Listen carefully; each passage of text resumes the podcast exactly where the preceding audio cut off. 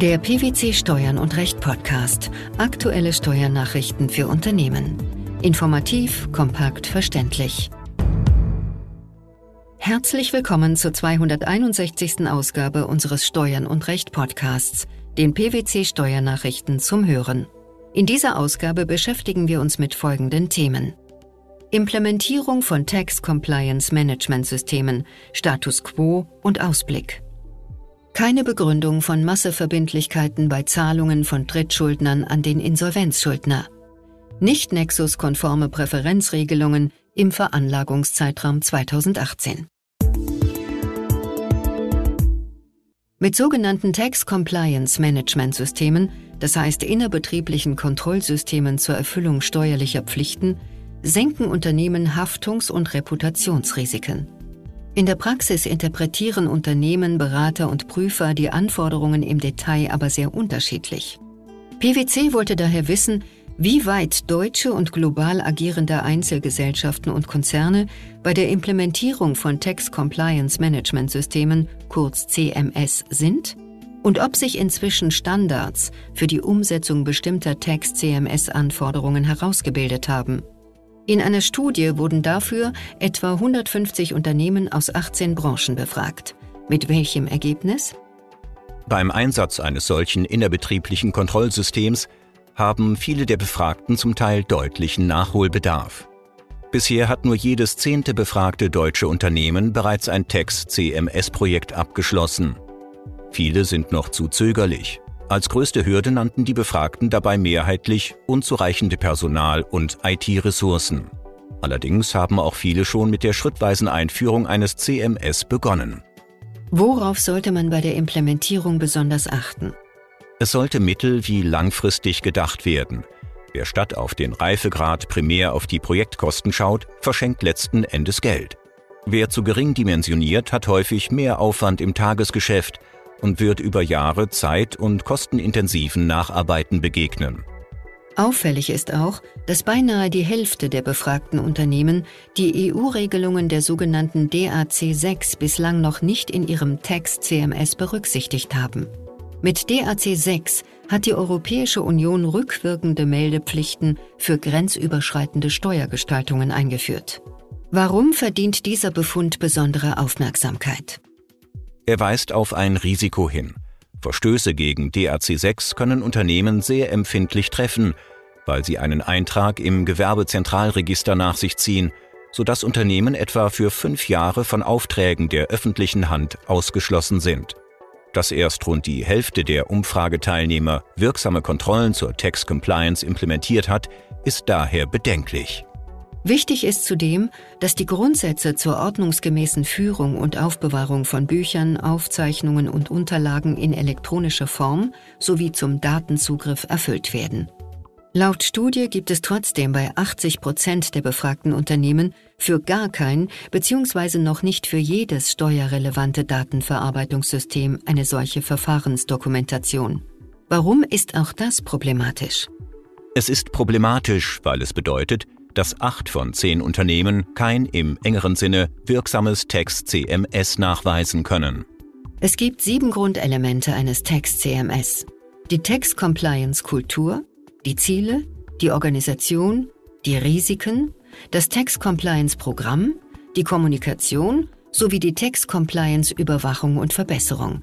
Was verbirgt sich hinter den jeweiligen Begriffen? Die Compliance-Kultur ist wichtig für die Einhaltung steuerlicher Vorschriften und dafür, dass Verstöße nicht geduldet werden. Sie ist also Grundlage für ein angemessenes und wirksames Text-CMS. Die Compliance-Ziele geben den Rahmen für die Steuerfunktion vor und stellen die Grundlage für die Beurteilung von Tax-Compliance-Risiken dar. Die Compliance-Organisation regelt Rollen und Verantwortlichkeiten, sowie die Ablauforganisation für die Einhaltung der steuerlichen Pflichten als integralen Bestandteil der Unternehmensorganisation. Die Analyse und Feststellung der Risiken ist ein Prozess, der regelmäßig durchzuführen und wesentlicher Bestandteil der kontinuierlichen Weiterentwicklung und Verbesserung eines Text-CMS ist. Grundsätze des Compliance-Programms sind Regelungen, mit denen Mitarbeiter und gegebenenfalls Dritte zu regelkonformem Verhalten angehalten werden. Bei der Compliance-Kommunikation werden betroffene Mitarbeiter eines Unternehmens und erforderlichenfalls Dritte, die in die Erfüllung der steuerlichen Pflichten des Unternehmens eingebunden sind, über das Programm sowie die festgelegten Rollen und Verantwortlichkeiten informiert, damit sie ihre Aufgaben ausreichend verstehen und sachgerecht erfüllen können. Und die Compliance, Überwachung und Verbesserung schließlich sind von Bedeutung, um feststellen zu können, ob Vorgaben des Text-CMS eingehalten werden. Die Ergebnisse der Überwachung werden daraufhin untersucht, ob es Hinweise auf Schwachstellen des Text-CMS gibt. Wieso ist es für Unternehmen in jedem Fall sinnvoll und wichtig, ein Compliance-Management-System zu implementieren? Mit einem wirksamen innerbetrieblichen Kontrollsystem zur Erfüllung steuerlicher Pflichten lassen sich nicht nur Haftungsrisiken begrenzen, sondern auch Prozesse schlank und klar strukturieren. Eindeutig geregelte Prozesse sparen Zeit und schaffen Freiräume für Steueroptimierung in Unternehmen. Wer es noch genauer wissen möchte, die PwC-Studie Stand der Implementierung von Tax Compliance Management Systemen findet sich zum Nachlesen auf der PwC Wenn nach Bestellung eines schwachen vorläufigen Insolvenzverwalters auf einem Bankkonto des Insolvenzschuldners Entgeltzahlungen gutgeschrieben werden, ist die dabei entstehende Umsatzsteuer jedenfalls dann keine Masseverbindlichkeit, wenn das Insolvenzgericht Drittschuldnern nicht verboten hat, an den Insolvenzschuldner zu zahlen.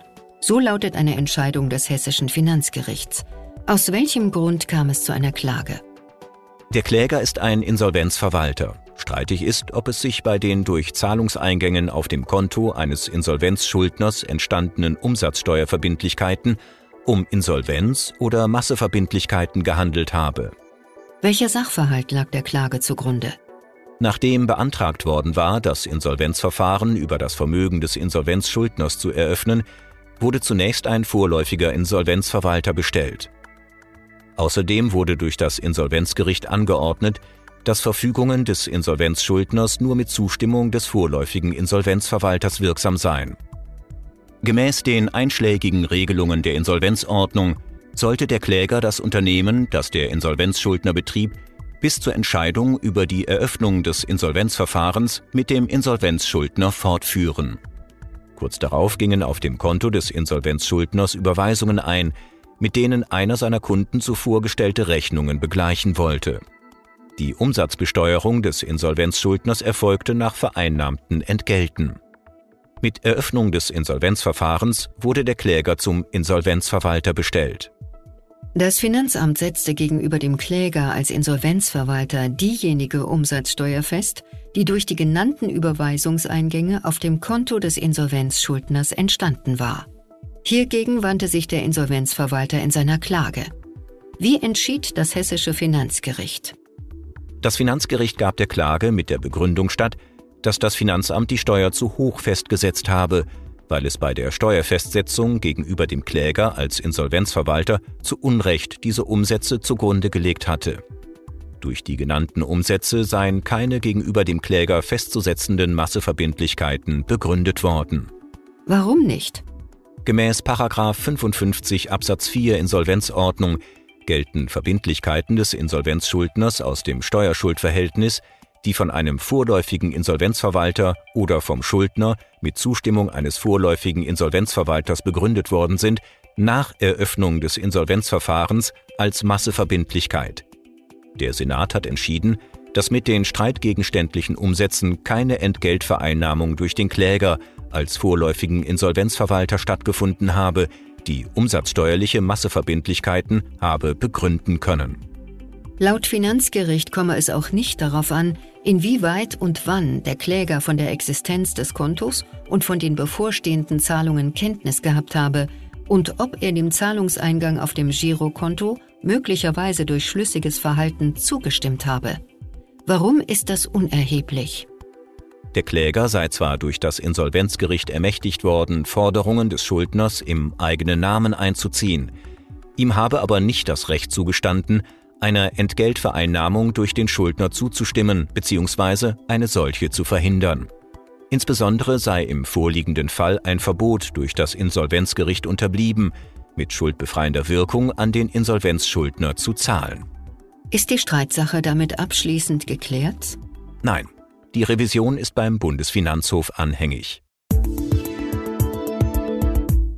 Im Juni 2017 wurde mit dem Gesetz gegen schädliche Steuerpraktiken im Zusammenhang mit Rechteüberlassung der Paragraph 4j neu im Einkommensteuergesetz eingeführt. In einem Schreiben vom 19. Februar 2020 hat das Bundesfinanzministerium nun hinsichtlich der Anwendungsregelungen zu Paragraph 4j Einkommensteuergesetz Stellung genommen. Was genau hat es mit dem neuen Paragraphen auf sich?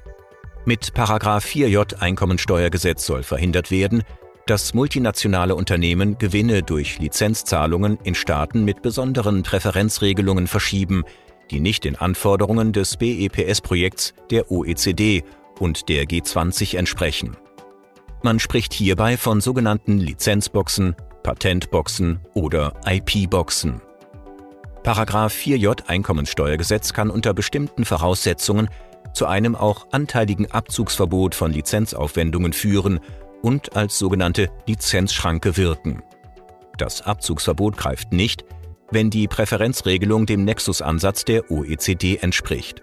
Was verbirgt sich hinter diesem Begriff? Der sogenannte Nexus-Ansatz wurde auf OECD-Ebene entwickelt und besagt, dass die Lizenzgesellschaft selbst über ein hinreichendes Maß an eigener Substanz und Tätigkeit auf dem jeweiligen Forschungsgebiet verfügen muss. Soweit die Lizenzbox dem Nexus-Ansatz entspricht, greift 4j Einkommensteuergesetz nicht. Im Ergebnis verlangt der Nexus-Ansatz eine starke Verbindung zwischen dem Forschungs- und Entwicklungsort einerseits und dem Ort der Besteuerung für Patente und Lizenzen andererseits. Dies soll verhindern, dass Erträge aus Patenten von einem Land in ein anderes Land mit steuergünstigen Patentboxen verlagert werden. Das Bundesfinanzministerium hat in seinem aktuellen Schreiben zum einen eine Liste veröffentlicht, in denen die Präferenzregelungen aufgeführt sind, die nach Ansicht des Ministeriums im Veranlagungszeitraum 2018 nicht dem Nexus-Ansatz entsprechen. Zum anderen besteht eine Liste von Präferenzregelungen, die im Veranlagungszeitraum 2018 noch nicht abschließend geprüft wurden. Wie soll hier verfahren werden? Bei diesen Regelungen soll die Veranlagung nach 164 Abgabeordnung offen gehalten werden. Gleichwohl ist der Lizenzaufwand als abziehbare Betriebsausgabe zu behandeln, sofern keine Gründe außerhalb von 4j Einkommensteuergesetz dem Abzug entgegenstehen. Betont wird seitens der Finanzverwaltung, dass die Listen keinen Anspruch auf Vollständigkeit erheben. Die Implementierung von Tax Compliance Management Systemen, keine Begründung von Masseverbindlichkeiten bei Zahlungen von Drittschuldnern an den Insolvenzschuldner sowie nicht Nexus-konforme Präferenzregelungen im Veranlagungszeitraum 2018. Das waren die Themen der 261. Ausgabe unseres Steuern und Recht Podcasts, den PwC Steuernachrichten zum Hören. Wir freuen uns, dass Sie dabei waren und hoffen, dass Sie auch das nächste Mal wieder in die PwC Steuernachrichten reinhören. Steuerliche Beiträge zum Nachlesen finden Sie in der Zwischenzeit unter blogs.pwc.de slash steuern und recht.